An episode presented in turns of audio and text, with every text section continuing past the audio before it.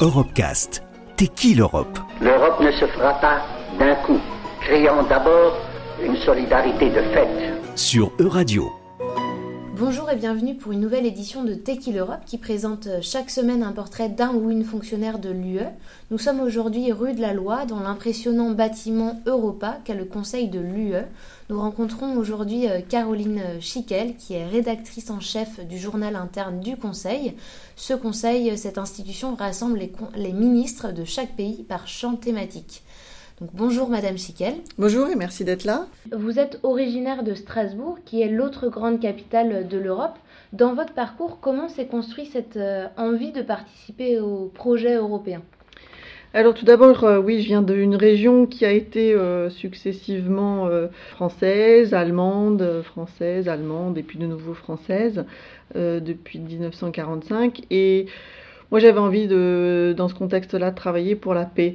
Euh, assez euh, vite pendant mes études, euh, j'ai découvert les mémoires de Jean Monnet, un des fondateurs de l'Union européenne, et ça m'a passionné. Donc, je me suis dirigée dans cette voie-là en étudiant les affaires politiques et les affaires européennes. Merci. Et avant d'occuper, euh, donc, euh, de, rejoindre les institutions, vous avez occupé un poste de lobbyiste. Alors, il y a beaucoup un peu d'idées reçues sur le lobbying. Est-ce que vous pouvez euh, nous parler un peu de votre poste? Alors les Français, c'est vrai, ont tendance parfois un petit peu à diaboliser les lobbies.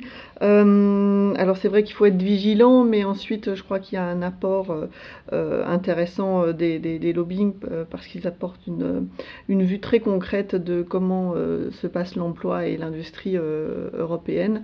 moi j'ai travaillé pour deux domaines, le domaine des huiles végétales et j'ai travaillé euh, sur le dossier euh, de la directive chocolat. Euh, les députés devaient se prononcer sur un texte par rapport à la définition du chocolat. Est-ce qu'on pouvait, oui ou non, euh, mettre 5%, enfin mettre euh, une graisse végétale autre que le beurre euh, de cacao. Donc voilà, ça c'était un des dossiers sur lequel j'ai travaillé. L'autre dossier pendant quelques années, c'était sur la fiscalité et les aspects commerciaux des boissons spiritueuses, donc cognac, whisky, vodka, etc., qui était aussi quelque chose de très intéressant.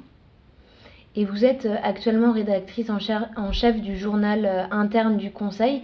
Est-ce que vous pouvez dans un premier temps rappeler un peu à nos auditeurs quelles sont euh, les, fonctions de cette institution?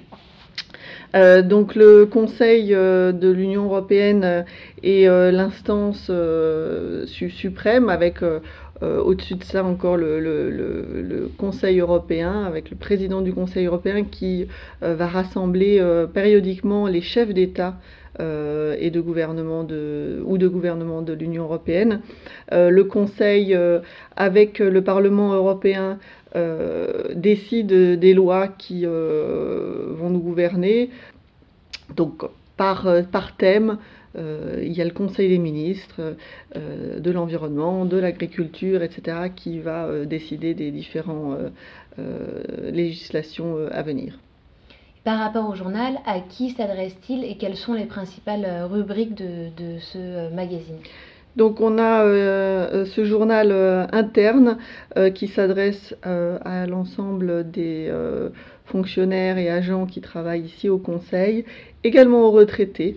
par contre, il ne s'adresse pas aux délégués des États membres, donc toutes les personnes qui viennent ici pour préparer les réunions ensemble, mais qui nous viennent des États membres. Donc euh, euh, ce n'est pas notre public cible. Vous parliez des, rubriques. Alors les rubriques, il s'agit en partie de rubriques politiques où on va expliquer, donc où les fonctionnaires qui sont en charge d'un dossier vont expliquer à leurs collègues ce qui les a occupés pendant des mois ou ce qui les occupe actuellement.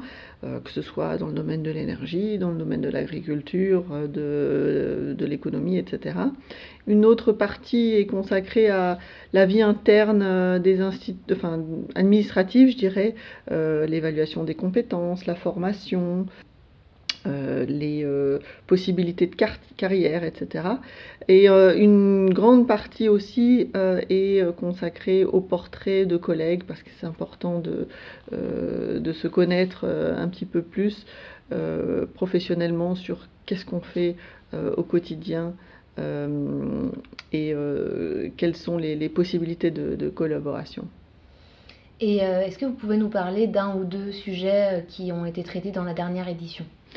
Alors j'ai interviewé dans la dernière édition André Guilissen, qui est un collègue luxembourgeois qui a travaillé auprès, donc dans le cabinet du euh, chef euh, du Conseil européen, Donald Tusk, qui termine son mandat, puisque le 1er euh, décembre, le Belge Charles Michel lui succédera.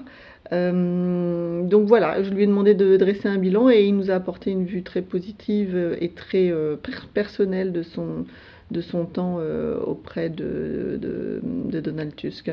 Euh, un des euh, autres sujets, c'était le changement climatique et notre collègue avait rencontré la jeune Greta Thunberg, donc il y avait une photo de, de elle et lui dans le journal. Il était très fier. Et pour avoir une idée, l'équipe qui s'occupe du journal est constituée de combien de personnes euh, Eh bien, il y a moi et, une, stagiaire. Euh, mais euh, le journal interne, c'est le journal de tous. Donc, en réalité, je demande la contribution à mes collègues de l'administration, des ressources humaines et des DG politiques, des directions générales politiques pour écrire nos sujets. Donc, c'est vraiment un travail collaboratif de tous.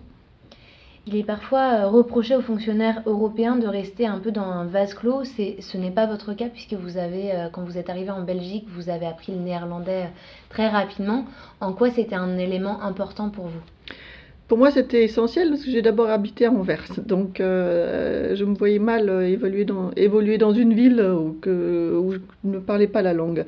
Et puis, j'habitais alors avec, un flamand. Et donc, ensuite, nous avons eu deux filles pour moi, c'était important aussi de parler avec, euh, tout d'abord avec sa, famille, et puis euh, ensuite euh, de comprendre la langue qu'il parlait avec à, nos enfants.